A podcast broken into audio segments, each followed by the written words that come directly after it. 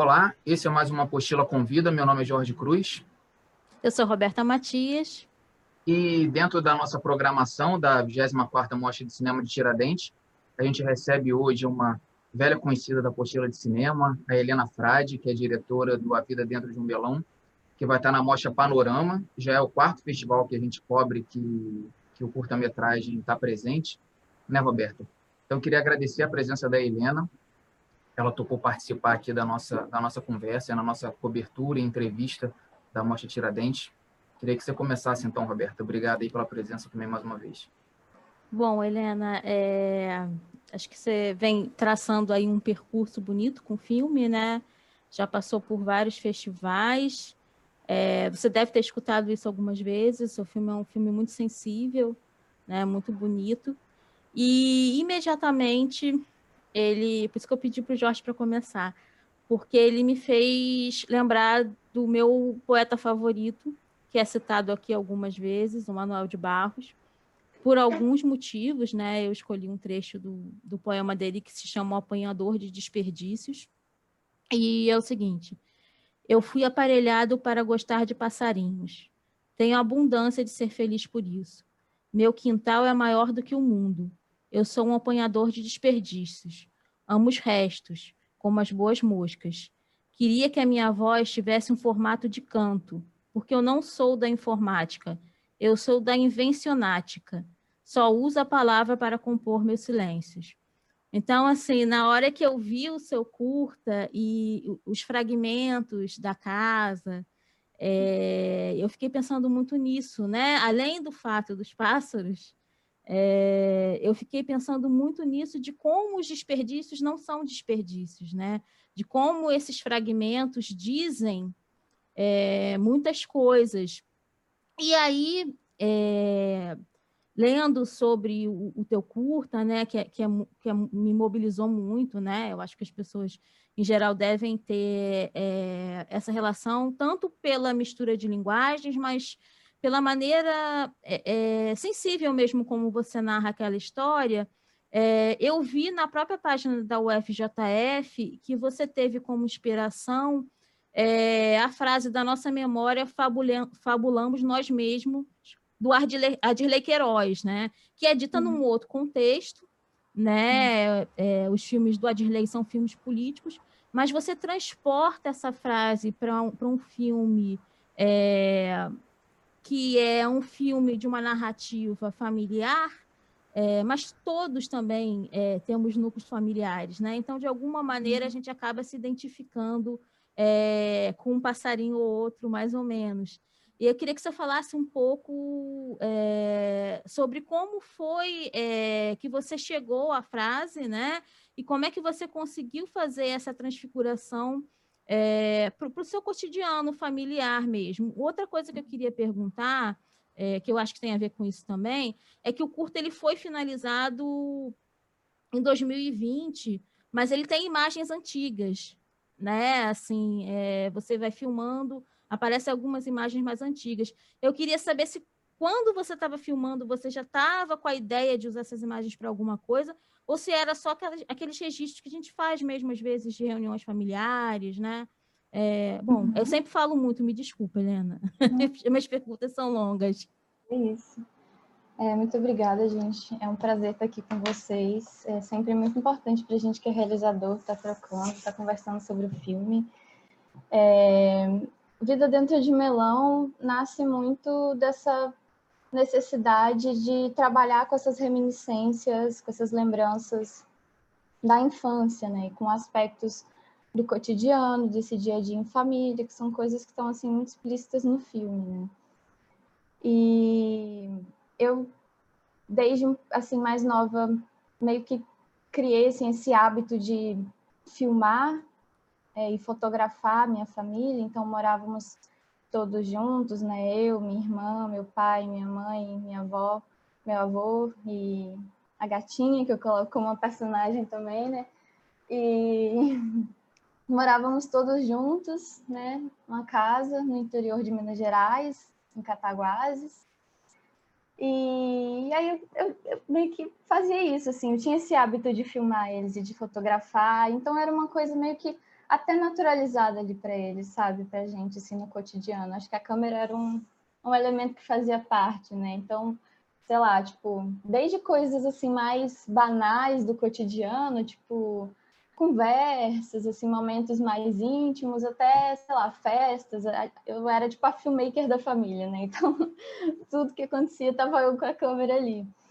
Então, eu acho que aí depois eu fui é, comecei a fazer cursar cinema né na Universidade Federal de Juiz de Fora.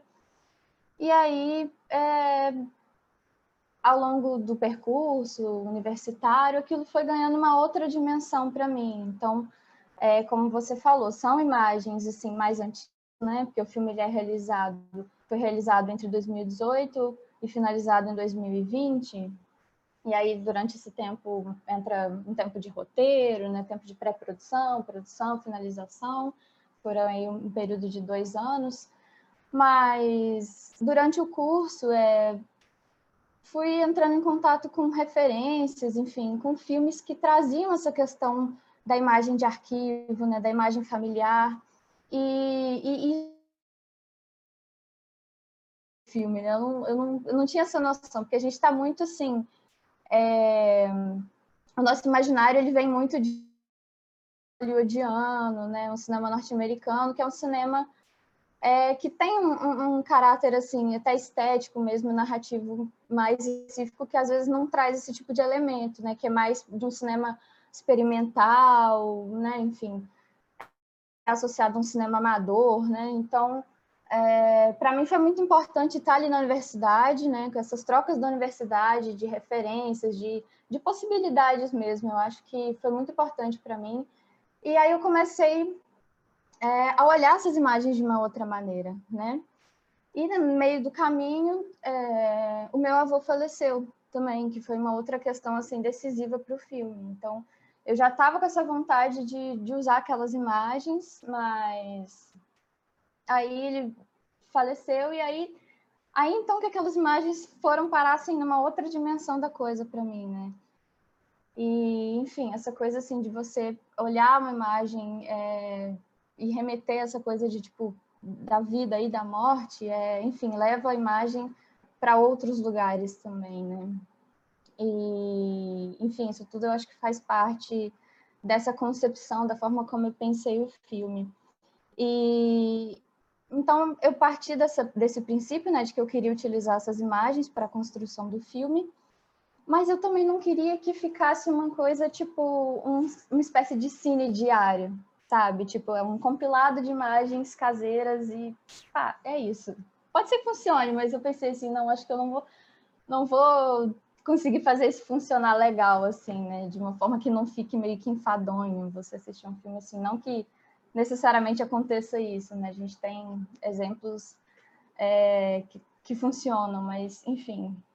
Então eu pensei, é, gosto de escrever, gosto de fabular, então é, vou experimentar outras coisas junto disso, né? E daí eu comecei a escrever, né, o, essa história, né, do Vida Dentro de Melão, e a meio que misturar isso, né? Dar uma é, chacoalhada nisso que é documental e é ficcional ao mesmo tempo. E, enfim, eu acho que vem um pouco daí essa, essa, essa noção de, de fabular sobre algumas memórias, né? E eu acho que isso é, para mim, foi fundamental para pensar também numa espécie de invenção de novos significados, né? De formas de ressignificar aquelas imagens e é, talvez até de criar outros mundos a partir dessa fabulação, né? a partir dessas é, do que eu, da animação, né? da, da, animação que eu vou construir e também a partir da, das imagens de arquivo. Então, acho que elas estão em constante diálogo, assim, né? Então, é, e eu acho que é interessante pensar nisso, até para, de certa forma, meio que puxar esse tapete do documentário, porque o que, que é o documentário, né?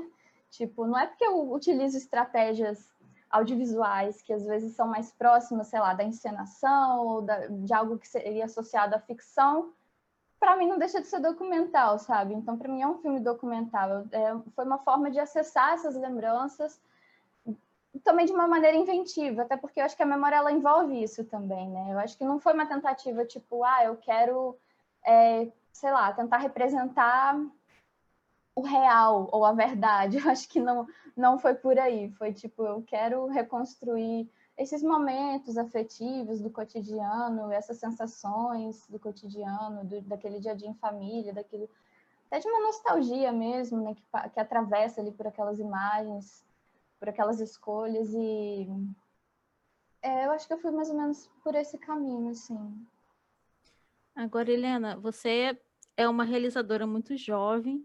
Você falou um pouco da, da questão do experimental na vida de um melão, mas a gente aqui da apostila gosta um pouco de futricar é, a, as realizações de vocês. Então, assim, a gente sabe que você é, já vinha experimentando, é, já vinha caminhando por, por essa narrativa um pouco mais experimental, né? Aí eu não sei se foi é, antes ou depois é, da sua entrada na faculdade, mas eu queria também que, já que a gente tem essa oportunidade de conversar aqui, que você falasse também um pouco sobre essa sua atração pelo, pelo experimental, né?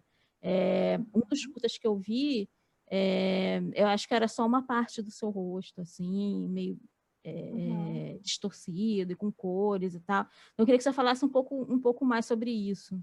Uhum. Sim. É, esse contato com o cinema mais experimental, como eu disse, surgiu na universidade, né, ao longo do curso de cinema.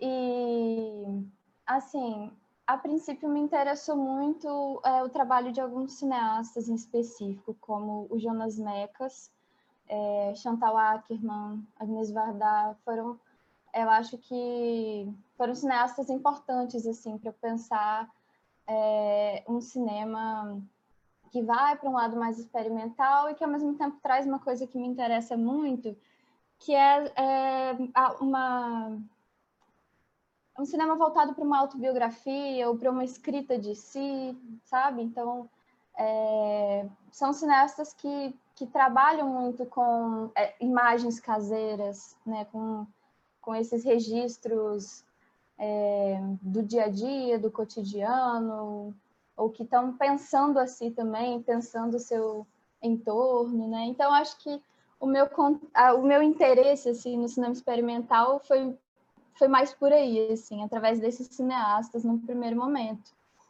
Achei ótimo você falar isso, porque eu fiz essa pergunta justamente pensando na Chantal. É, e eu acho que você consegue se ressignificar né, é, corporalmente mesmo, é, de uma maneira muito interessante, né? Assim, eu estou muito curiosa para saber o que vem por aí, porque você tem caminho pela frente e já está fazendo umas coisas bem, bem interessantes mesmo. Obrigada. Eu ia, eu ia perguntar sobre o embrião do projeto, né? mas como a gente já entrou na linguagem, você começou a falar da linguagem, eu vou até juntar as duas perguntas. É, eu queria saber se o projeto mesmo, ele, ele surge, essa sua ideia de, de, de ser autobiográfica, de, de contar um pouco a história da, da sua família, se ela surgiu, se isso já existia em você no início da graduação, ou até antes, ou se você, com a experiência que a graduação foi te passando, os conhecimentos, isso se desenvolveu, e, e, essas, e essa pluralidade de linguagem, né? A gente, eu até falei com a Roberta, né, que é um que é um, um, é um documental mais lúdico, porque né, usa os objetos animados, tem as imagens de arquivo. Então, se você foi inserindo esses elementos conforme o projeto foi se desenvolvendo, foi você foi buscando alternativas para quebrar mesmo essa essa lógica mais engessada da linguagem, ou se surgiu ali na pré-produção como um, um, um, bloco, assim, falou assim, não, eu vou é, eu, eu vou pegar esses elementos aqui, vou construir uma narrativa em cima deles, ou se você pensou uma narrativa e eles foram surgindo uhum. ali no desenvolvimento do projeto. Uhum. É, acho que uma coisa até que eu eu ia comentar na fala da Roberta, mas enfim, acabei indo para outros lugares, é em relação a como foi assim essa questão das filmagens, das imagens de arquivo que você chegou a mencionar, Roberta, assim, se tipo tinha sido, tinha sido uma coisa previamente pensada ou não, né? Então, quando eu filmava, não era pensando, né? Tipo assim, ah, vou usar isso aqui para fazer um filme, né? Tipo, vou usar isso aqui para construir uma autobiografia. Não, não, foi, né? Foi uma coisa assim mais que eu fazia mesmo por fazer, sem, digamos assim, uma intencionalidade por trás daquilo. Era para registrar, né? Tipo, era para ter aqueles registros, para documentar aquele dia a dia, enfim, sem, sem essa pretensão de, tipo, ah, vou fazer isso virar um filme mesmo. Não era, né? Então, é, essa ideia de fazer auto, algo mais autobiográfico, ela veio depois. Veio numa matéria de roteiro, que era uma das disciplinas do curso. E foi é o momento que eu encontrei assim para desabrochar isso, né, para fazer é, começar a se desenhar, né, o projeto. E aí fiz uma primeira versão do roteiro e nessa primeira versão já tinha é, essa intenção de trabalhar com imagens de arquivo e também trabalhar com animação.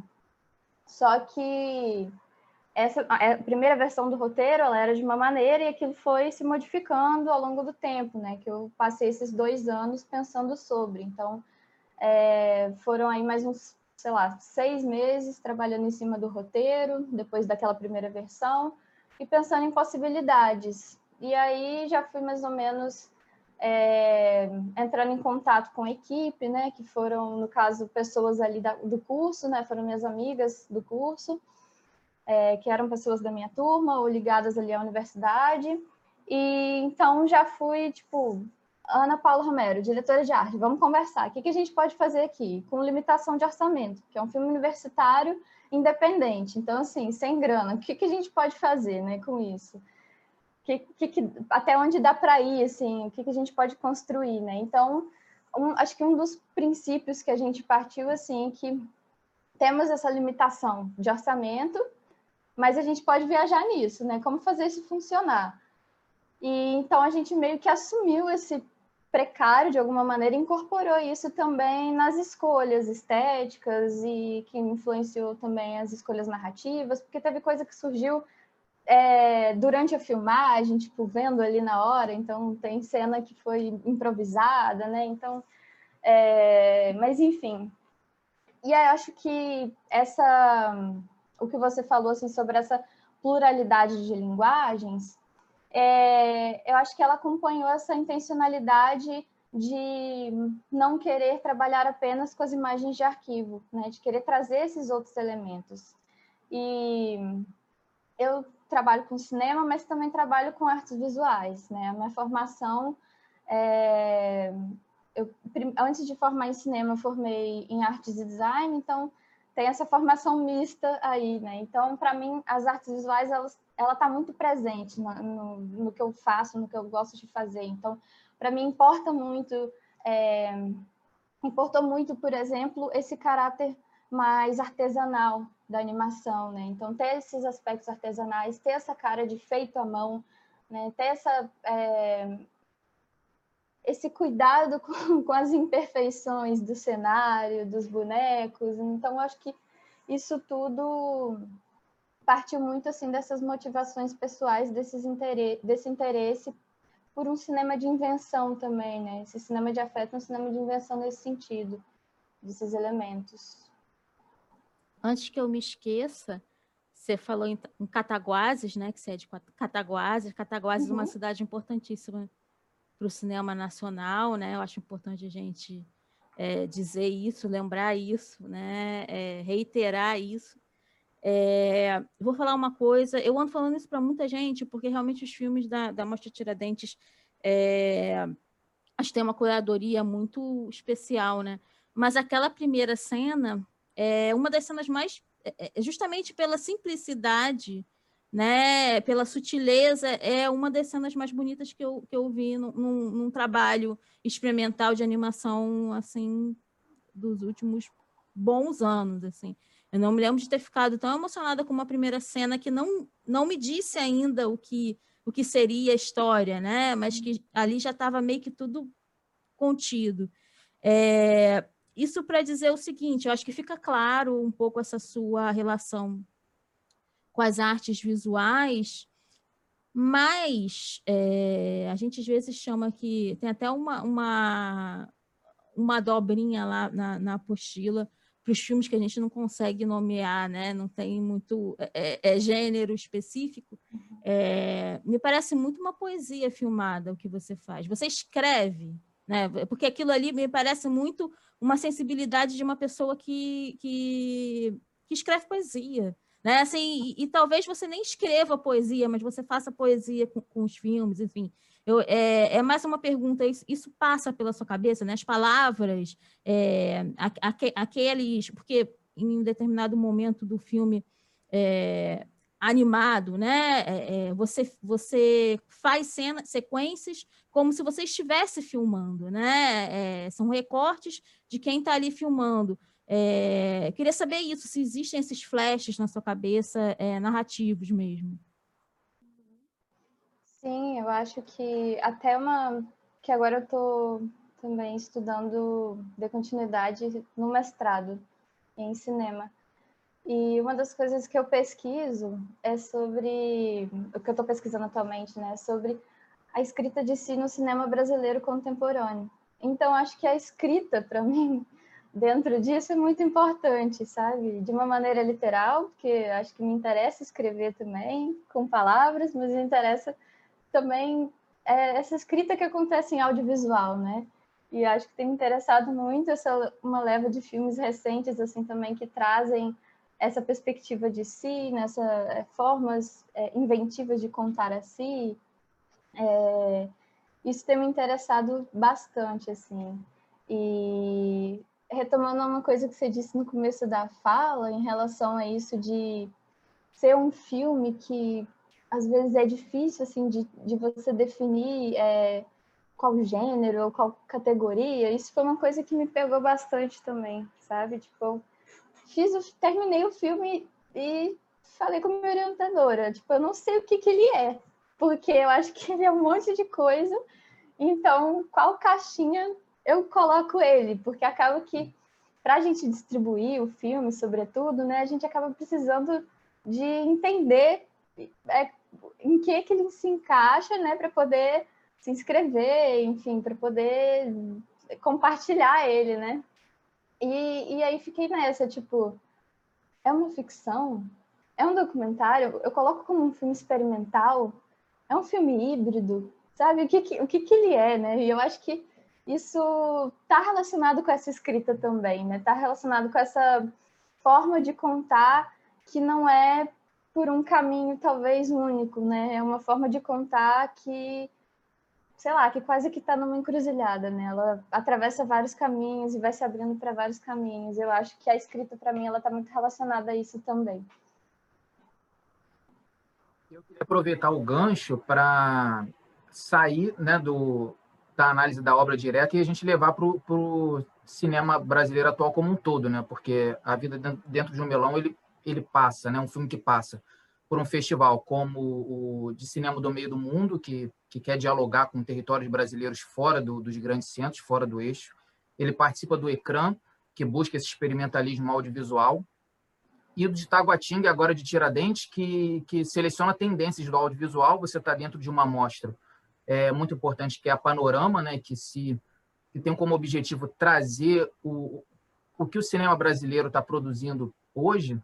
Então, eu queria que você, até pelo, pelo seu conhecimento é, de outras obras, né, fizesse até uma, uma reflexão se você acha que faz sentido, né, entre tantas linguagens estéticas e narrativas possíveis, a gente rotular é, as obras hoje dentro do audiovisual brasileiro, porque a gente está vivendo uma, um, uma geração de realizadores que está pluralizando essas possibilidades e não está necessariamente isolando elas nos filmes, né?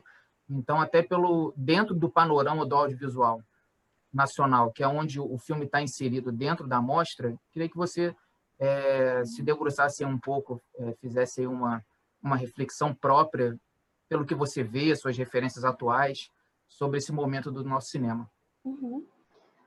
É, eu acho que dá para a gente pensar isso sim a partir de uma cinematografia nacional, mas eu acho que é algo também que acontece no mundo, né? Tipo assim, no cinema de uma maneira geral, né? Eu acho que é uma coisa até que a gente pode dizer que é sintomática assim da contemporaneidade, tipo, os filmes cada, estão cada vez mais híbridos e quebram cada vez mais essas fronteiras, né? Porque eu acho que também é uma questão que, tipo, é, os gêneros, né? Se a gente for pensar assim, gênero, não sei se é a palavra mais adequada, gênero, categoria, mas enfim, acho que dá para entender mais ou menos, né? O que eu quero dizer. Eles são construídos de uma maneira quase que, tipo, pega, constrói. A teoria do cinema, acho que ela faz muito isso também, ela co colabora para isso, né? Construir meio que sei lá, a igrejinha do documentário ou a igrejinha da ficção. E aí estabelece o que é documentário, o que é ficção. Só que não necessariamente vai caber nessas caixinhas, e não necessariamente a gente deveria que se ater a isso, né? Tipo, necessariamente.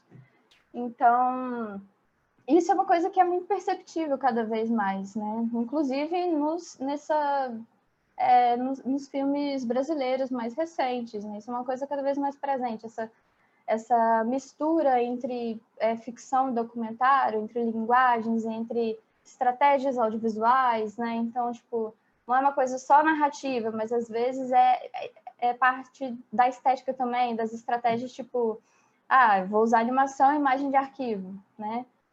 E, e eu acho que, que é isso, assim, essas, essas fronteiras, elas são cada vez mais porosas, né? Então, eu acho que é uma coisa, às vezes, complicada.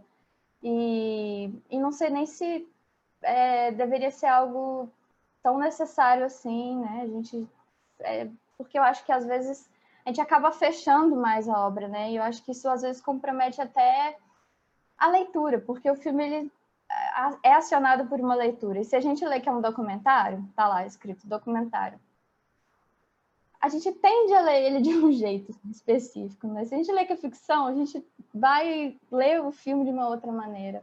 Mas enfim, acho que são, são coisas também que que estão aí, né? Que não é tipo também abominável, né? Mas assim, que às vezes são muito limitadas. Eu acho que às vezes não dá conta, né? Bom, é, é o Jorge, o Jorge está esperando que eu vá falar, né? acho que o Jorge já está até é, você me provocou, sem saber, mas você me provocou. Então, eu vou ter que fazer essa pergunta. Eu peço desculpa ao Jorge, peço desculpa ao Mostra Tiradentes, aos espectadores, mas eu vou fugir um pouco do cinema. Né? Eu acho que isso que você está falando, dessa porosidade, dessa multiplicidade, desse, dessa.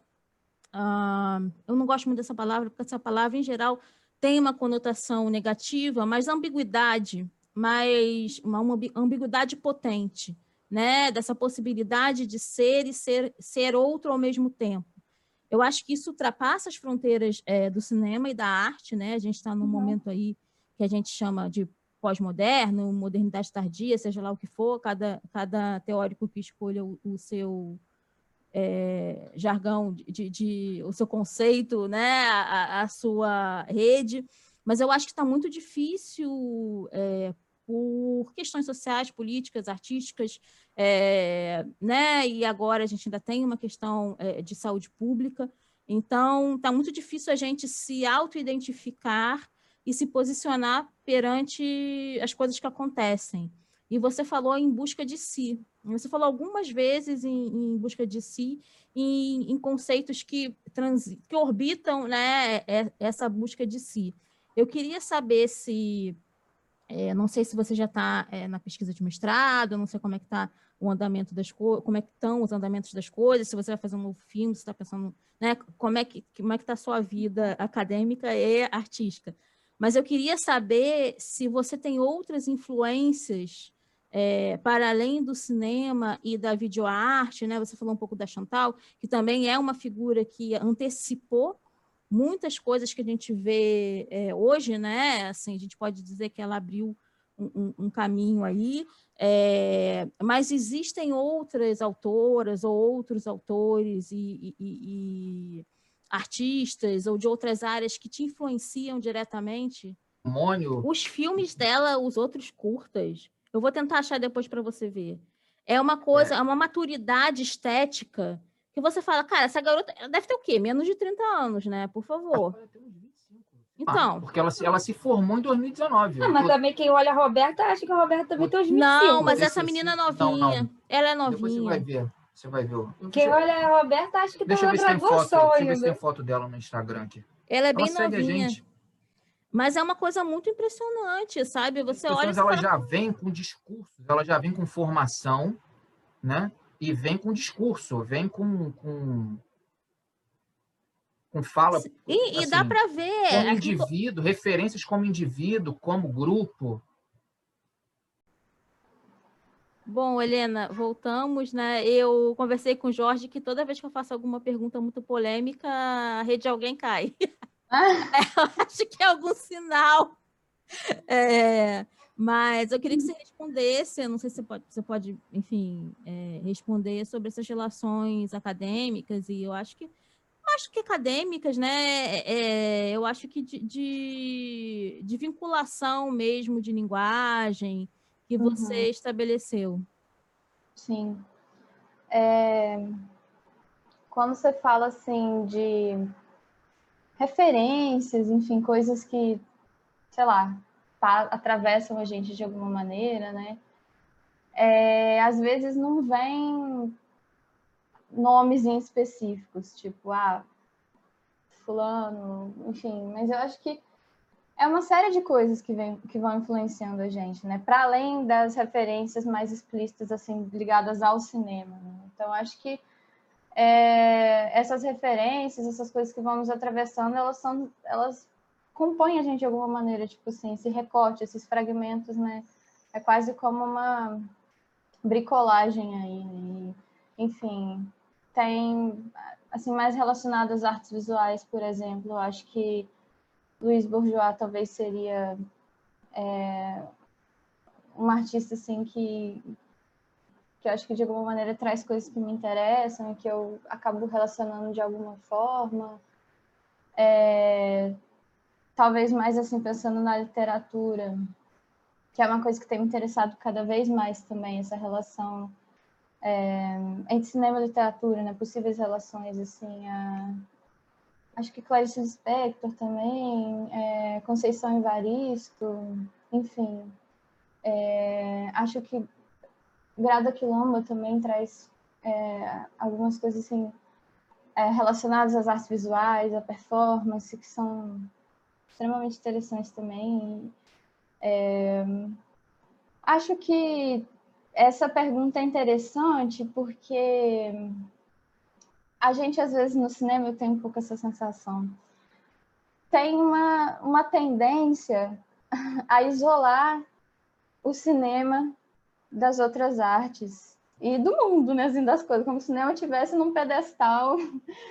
E isso é interessante, porque eu acho que acho que não, assim, é, é, o cinema é uma das, né, uma, uma dessas possibilidades aí da gente estar tá criando, de estar tá pensando as imagens e, enfim, escrevendo de alguma maneira. Mas eu acho que para mim é muito importante isso, assim, pensar nesses cruzos também é, entre entre áreas, enfim, entre possibilidades artísticas e, e por aí vai. É, novamente, assim, Jorge, só para é, complementar a pergunta, uma resposta, não sei se é isso que eu vou fazer, na verdade, mas é interessante que você cita pessoas muito diferentes, é, uhum. de espaço-tempo muito diferentes, mas que de uhum. alguma maneira reverberam na sua obra. Quando você falou da Grada Quilomba, veio aqui uhum. uma pipoquinha de, um, de, um, de uma exposição que eu vi da, da Grada Quilomba em São Paulo, na Pinacoteca, que eram instalações, mas ela fez as instalações é, nas. Como é que a gente chama isso? É, é, o canto do, das paredes? Quinas. Nas quinas. Isso. Ela fez a, as instalações nas quinas de cada espaço da sala, e para você chegar a cada uma das instalações dela, você tinha que passar por aquela série de quadros europeus é, uhum. que traziam uma série de referências datadas e, e, e, de, e de, de, corpos aprisionados, etc. Então, assim, é, de uma maneira muito distinta, eu vejo isso de, isso de alguma maneira nos seus filmes, sabe? Óbvio que você não está falando é, da questão racial, não é isso. Mas existem informações que se conectam e que para você uhum. chegar do outro lado você precisa atravessar uma ponte. E eu acho isso muito interessante. E eu acho é, mais interessante ainda que você traga essas referências é, tão plurais é, que podem inicialmente uhum. não fazer muito sentido, mas que na hora que você coloca aquilo ali visualmente, você consegue transpor né, uma coisa ou outra e fazer um recorte é, que, que, que, dá sentido aquilo, né? Eu acho que uhum. se, se existe arte, se a gente continua fazendo arte, ou se a gente continua falando sobre arte, ou sobre movimentos artísticos, ou qualquer coisa que o valha, é porque a gente tem capacidade de ressignificar é, estruturas e, e, e, outros movimentos que vieram antes é, de nós, né? Bom, Jorge. Sim.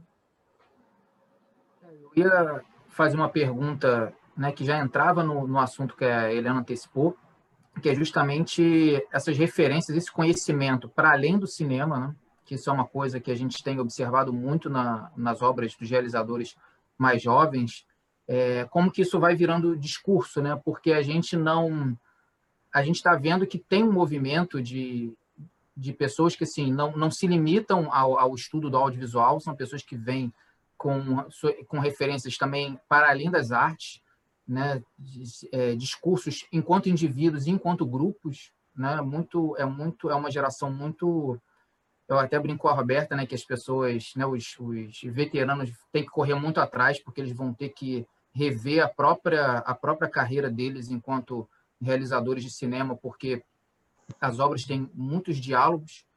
E eu queria que você falasse um pouco assim, é, da importância desse, desse conhecimento formal que você buscou na, na graduação em cinema e dessa exploração que você faz em outras áreas, assim, que não é só o cinema. Né? A gente tem, uhum. até mesmo no, no texto que a gente fez dentro do Festival de Taguatinga, que fala do curta, a gente linka um, um curta-metragem que você dirigiu, que está dentro do site do, do Laboratório de Antropologia Visual da Federal de Juiz de Fora, chamado Firma O Guia do Povo Santo, eu, né? Quer dizer. É o Love Doc. Isso.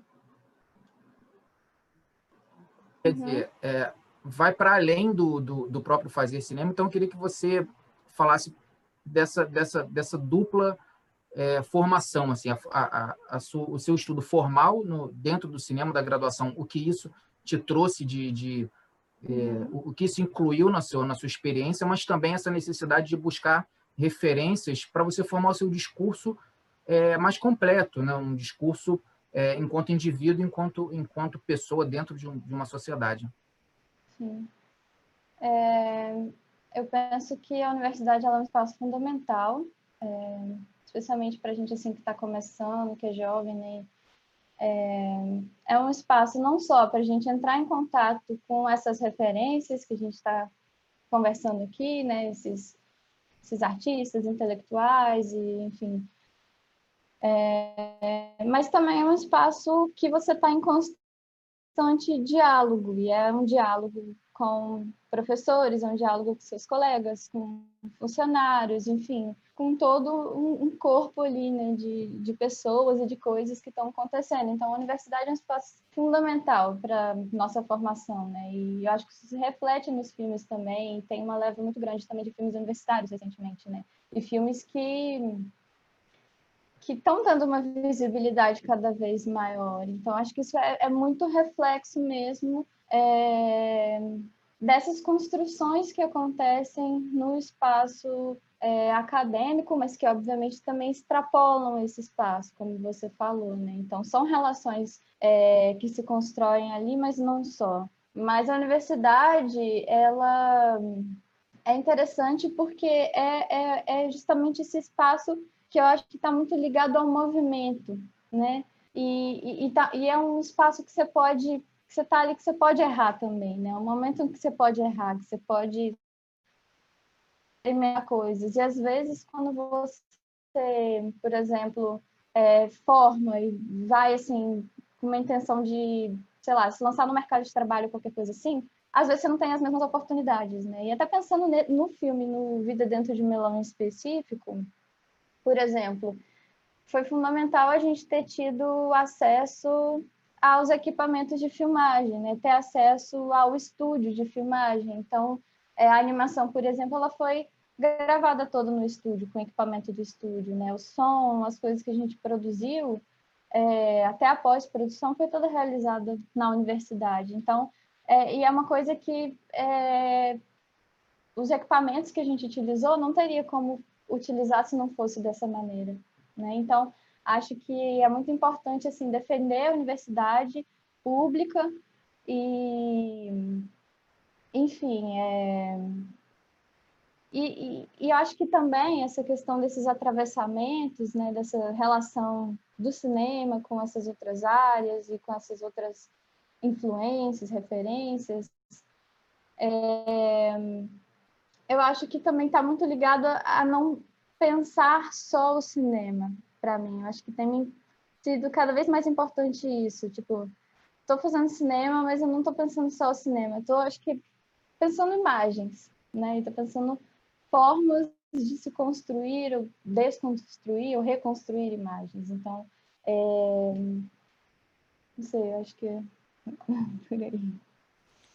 Eu vou falar, vou jogar mais confete, mas antes eu vou falar uma outra coisa. É... Eu acho que uma das coisas que você falou que a gente tenta reiteradamente bater aqui na apostila é essa noção de que o cinema ele não é só cinema e nem é só audiovisual, né? Ele está dentro de um contexto social e, e, que é uma coisa muito séria, né? Às vezes a gente esquece da responsabilidade e da possibilidade que a gente tem é, também ao fazer é, e amplificar a reverberação das imagens. Eu acho que isso é muito importante, entender que o cinema ele vai para além é, do cinema e do audiovisual. Uma coisa que você falou, eu não tenho como deixar de jogar meu confete para o, o, FJF, né? É, eu gosto muito da UFJF, eu gosto muito da Faculdade do Recôncavo Baiano. É, eu sou uma pessoa de, de, eu sou uma pessoa do mundo, né? Eu não me conecto, é, é, eu, eu, eu gosto de transitar por aí, mas como projeto de, de, de médio prazo, a, a, minha finalidade é, é, é, dar aula em uma das duas faculdades. Então, assim, é um carinho muito grande que eu tenho por esses dois espaços. Uhum. É, e eu acho que é fundamental a gente pensar arte e pensar é, cinema, imagem, é, é, quadrinho, o que for, entendendo que isso faz parte de um espaço de, de fala pública, né? É, eu acho que a gente precisa, mais do que nunca, de, defender esse espaço é, de, de fazer, é, de conhecer e de aprender é, público, em conjunto, com pessoas, é, de graça e com uma qualidade incrível. A gente tem faculdades de excelência. Então, uhum. assim, isso precisa ser dito também. É, é, é, a gente tem muita mania de, de não valorizar os espaços que a gente tem, mas a gente tem faculdades de excelência. Então, assim, são, são professores que trabalham é, com muito afinco, é, são alunos que estão interessados, então a gente tem formações ali, é, tanto nas, nas, áreas de exatas, a gente, bom, bom, não preciso nem falar que agora a gente está vindo é, eu acho que a, que a, que a Fiocruz está aí para dar o carimbo de que é, estamos fazendo coisas importantes, né? É, mas eu acho sempre importante pontuar isso que você falou, Helena. É, a gente tem que defender esses espaços, né? E a gente é a comunidade acadêmica, os, os professores, os alunos, é, os trabalhadores de todas as áreas que estão ali. É muito importante sempre pontuar isso. Depois desse meu discurso político, Jorge, você pode falar. É, eu vou voltar com a pergunta clássica, né? Sua expectativa por se apresentar na Mostra Tiradentes, né? A Vida Dentro de um Melão vai estar na sessão 6 da Mostra Panorama. Como que é você estar é, tá presente num, numa mostra tão importante para o cinema brasileiro e também sobre os, os projetos que você está em, tá em andamento, o que já tem finalizado, seus próximos passos também na, na sua carreira, desperta tanto curiosidade aí para gente. Estou é, super feliz e empolgada, muito empolgada de participar da Mostra Tiradentes, dessa Mostra Panorama. é, é muito importante para a gente, né, que, que é universitário, que está fazendo filme independente, de estar tá também nesse circuito, de estar tá participando é, desses, dos festivais. Eu acho que importa muito para mim isso, assim, tá exibindo filme, tá conversando, tá é, é, saber que o filme está sendo visto por diferentes olhares, diferentes perspectivas e acho que importa muito também essas trocas, como a gente está tendo aqui, nessas né, provocações, porque é, eu acho que isso tudo é, ajuda também a construir o filme, né? Eu acho que o filme ele vai se construindo nesses diálogos com o público, nesses diálogos é, entre espectadores, enfim, entre quem acompanha de alguma maneira. Então, ele vai também, de alguma maneira, se alimentando de novas histórias, né? O filme vai ganhando outras camadas e, enfim, isso isso é muito bom, muito gratificante. É, e sobre projetos futuros, enfim, é, no momento estou mais focada e empolgada com, com o mestrado, mais voltada para pesquisa acadêmica, mas é, sou muito das artes visuais, então estou sempre pintando, sempre fazendo coisas assim, e, e do cinema também, né? Então, é, no momento de pandemia, tenho me voltado mais para é, exercitar é, coisas assim audiovisuais, mais a partir de imagens de arquivo. Então, tenho experimentado coisas mais mais é, no campo do exercício mesmo, de experimentação e, enfim, no momento assim, sem é, um projeto fechado, né, voltado para cinema, mas com ideias soltas aí ainda mais ou menos no papel de quem sabe fazer mais animação é, e mais filmes. é isso.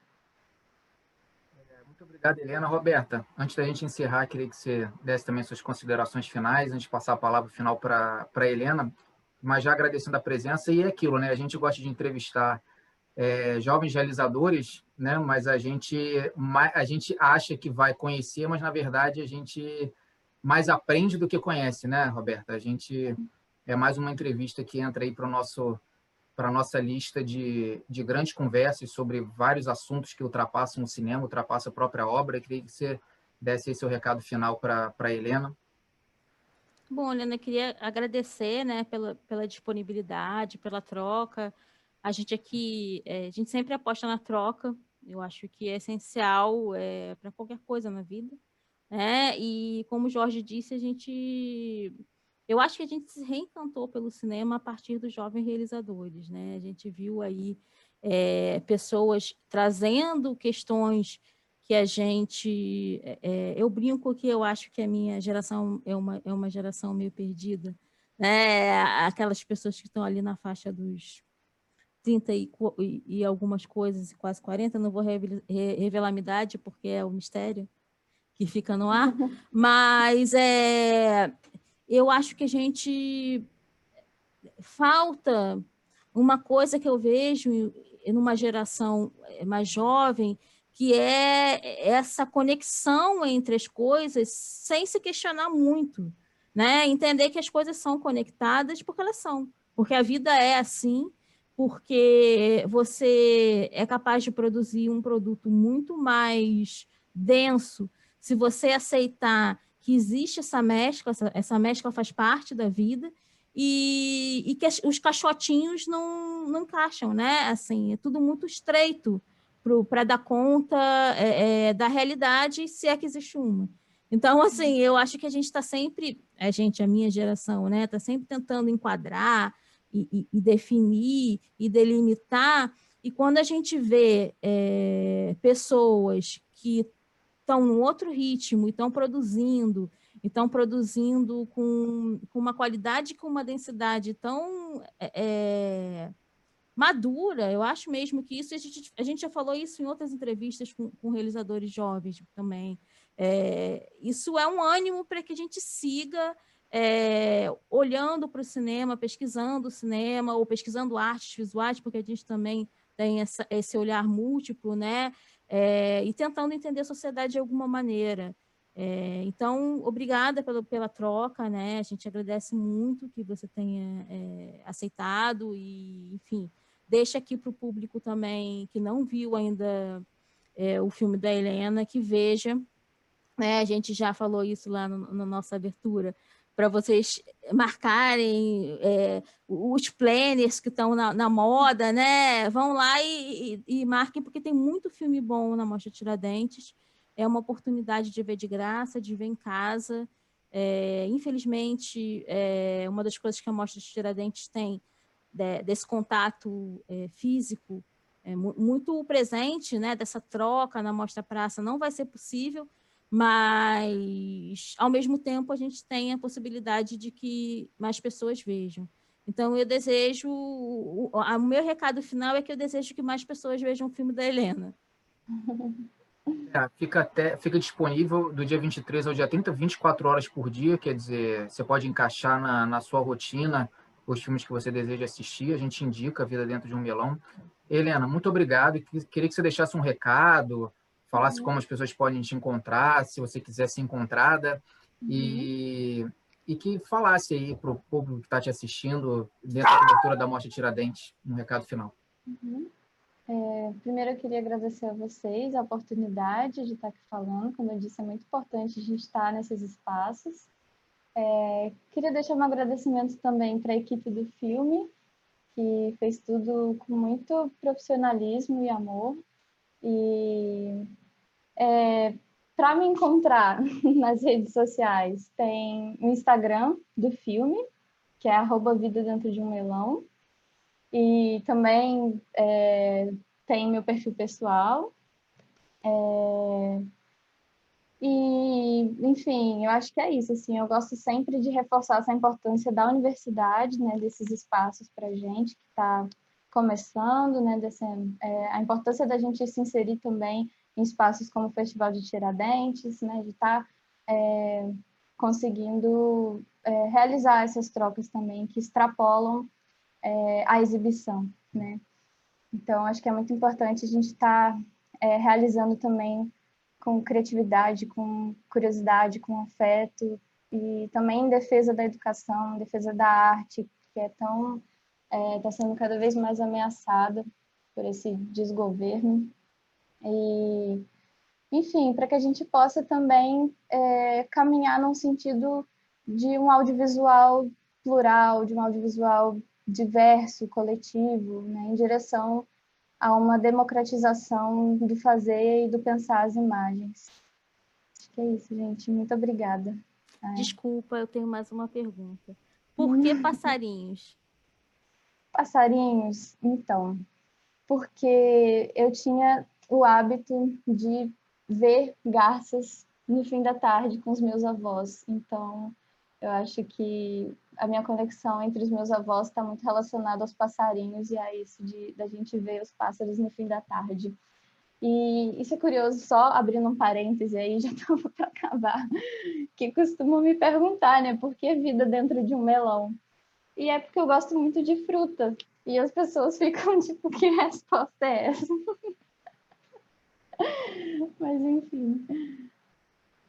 Também no final da tarde encerra a entrevista. Agradecer a Helena né, por, por ter é, reservado esse tempo. Né? A gente passou aí por, por, uma, por uma queda, né? uma, um problema tecnológico e, a gente, e ela se dispôs a voltar a conversar com a gente. Então foi incrível. Muito obrigado assistam A Vida Dentro de um Melão, acompanhem a apostila de cinema, a cobertura. Se você está assistindo pelo YouTube, se inscreve no canal, curte, manda para para quem possa se interessar também. Se você está ouvindo pelo Spotify, a gente coloca todos os vídeos, todas as entrevistas no nosso feed. Então, a gente volta aí ao longo da Mostra Tiradentes com outras conversas. Muito obrigado. Essa foi a Helena Frade. Obrigado, Roberta. Esse foi mais uma apostila com vida. Até a próxima. Até, gente. Tchau, tchau. Obrigada.